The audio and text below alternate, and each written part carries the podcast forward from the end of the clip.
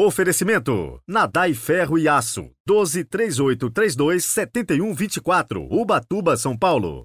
Tá pensando em comprar o seu terreno, sua chácara, sua casa, de forma econômica e segura? Então visite o nosso site e fale com a gente. nexusfacilita.com.br.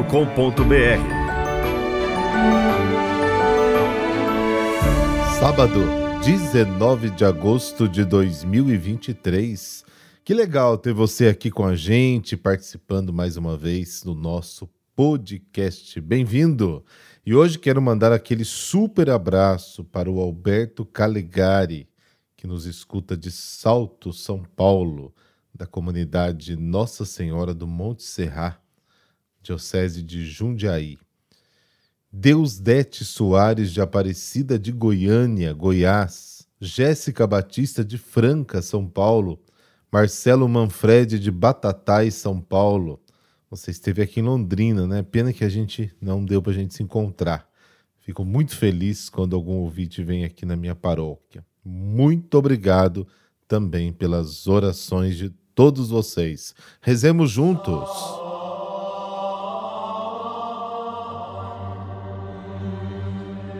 Pelo sinal da Santa Cruz, livrai-nos Deus, nosso Senhor, dos nossos inimigos. Senhor nosso Deus, fonte de salvação. Fazei que o testemunho de nossa vida exalte sempre a vossa glória e mereçamos cantar nos céus vosso louvor eternamente. Amém.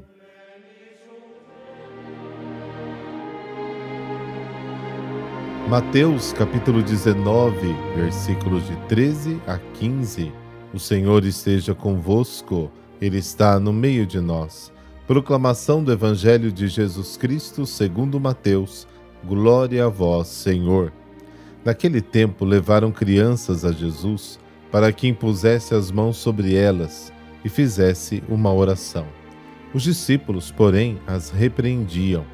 Então Jesus disse: Deixai as crianças e não as proibais de virem a mim, porque delas é o reino dos céus e depois de impor as mãos sobre elas, Jesus partiu dali. Palavra da salvação, glória a vós, Senhor.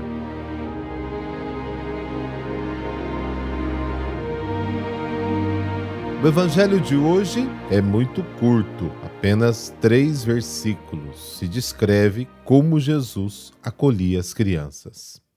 Comecemos com a atitude dos discípulos. Trouxeram algumas crianças a Jesus para que impusesse as mãos sobre elas e orasse. Os discípulos as levaram de volta às suas mães. Mas por quê? Provavelmente, de acordo com os estritos regulamentos das leis da impureza, as crianças pequenas, nas condições em que viviam, eram consideradas impuras. Se tocassem Jesus, Jesus se tornaria impuro. Por isso era importante evitar que se aproximassem dele e o tocassem, porque já havia acontecido uma vez quando um leproso, também considerado impuro, tocou em Jesus. E Jesus ficou impuro e não podia mais entrar na cidade. Ele teve que ficar em lugares desertos, como narra o capítulo 1 de Marcos. E aí temos a atitude de Jesus. Ele acolhe e defende a vida das crianças Jesus repreende os discípulos e diz: Deixai vir a mim as crianças, porque delas é o reino dos céus. Jesus não se importa em transgredir as normas que impedem a fraternidade e o acolhimento aos mais pequenos.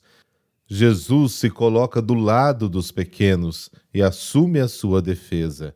É impressionante quando você junta tudo que a Bíblia diz sobre a atitude de Jesus em defesa da vida das crianças, dos pequeninos, realmente impressiona. Primeiro, dar graças pelo reino presente nos pequeninos. A alegria de Jesus é grande quando vê que as crianças, os pequeninos, compreendem as coisas do reino que ele anunciou ao povo. Pai, eu te agradeço. Mateus capítulo 11. Jesus reconhece que os pequeninos entendem mais as coisas do reino do que os doutores. 2. Defender o direito de gritar. Quando Jesus, entrando no templo, derruba as mesas dos cambistas, foram as crianças que gritaram: Hosana ao filho de Davi.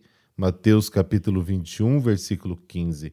Criticado pelo sumo sacerdote e pelos escribas, Jesus acolhe os pequenos e, em sua defesa, invoca as Escrituras. 3. Identificar-se com os mais pequenos. Jesus abraça os pequeninos e se identifica com eles. Quem acolhe um pequenino, acolhe Jesus. Marcos capítulo 9. E sempre que fizestes a um destes pequeninos, a mim o fizestes. Mateus 25. 4. Acolher e não escandalizar. Uma das palavras mais duras de Jesus é contra aqueles que são motivo de escândalo para os pequeninos, que são a razão pela qual os pequeninos não acreditam mais em Deus. Para isso, seria melhor que amarrassem uma pedra de moinho ao pescoço e fossem lançados num abismo do mar. Lucas 17, Mateus 18. 5. Tornar-se como crianças. Jesus pede aos seus discípulos que se tornem como crianças e aceitem o reino como crianças. Sem isso, não é possível entrar no reino. Indica que as crianças são professoras dos adultos. Isso não era normal, estamos acostumados com o oposto. 6. Acolher e impor as mãos, que é o evangelho de hoje.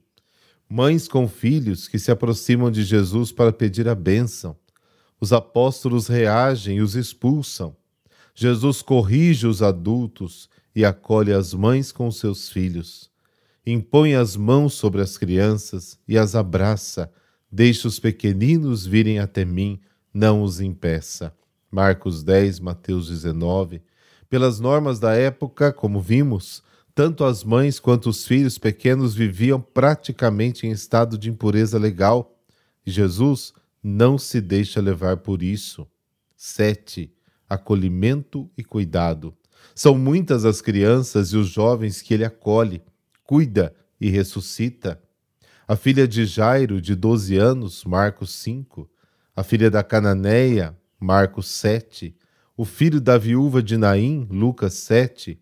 O menino epilético, Marcos 9. O filho do centurião, Lucas 7 o filho do funcionário público, João 4, o menino dos cinco pães e dos dois peixes, João 6. É, o reino é simples e puro, como as crianças.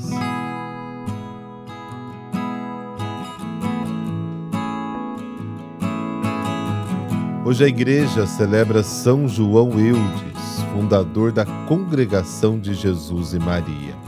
São João Eudes nasceu no dia 14 de novembro de 1601, na pequena vila de Ri, no norte da França, em uma família de origem camponesa profundamente religiosa. Viveu na França no século XVII, século marcado por fenômenos religiosos opostos e também por graves problemas políticos. Dedicou toda a sua vida às pessoas principalmente se fossem pobres. Estudou no Colégio Real de Dumont, em Caen, dos padres jesuítas. Nos intervalos das aulas, costumava ir à capela rezar. Na adolescência, por sua grande devoção a Maria, secretamente consagrou-se a ela. Depois sentiu sua vocação religiosa. Foi aconselhado a terminar os estudos antes de ordenar-se sacerdote. Em 1623, com o consentimento dos pais, foi a Paris, onde ingressou no oratório, sendo recebido pelo próprio fundador, cardeal Pedro de Beroli.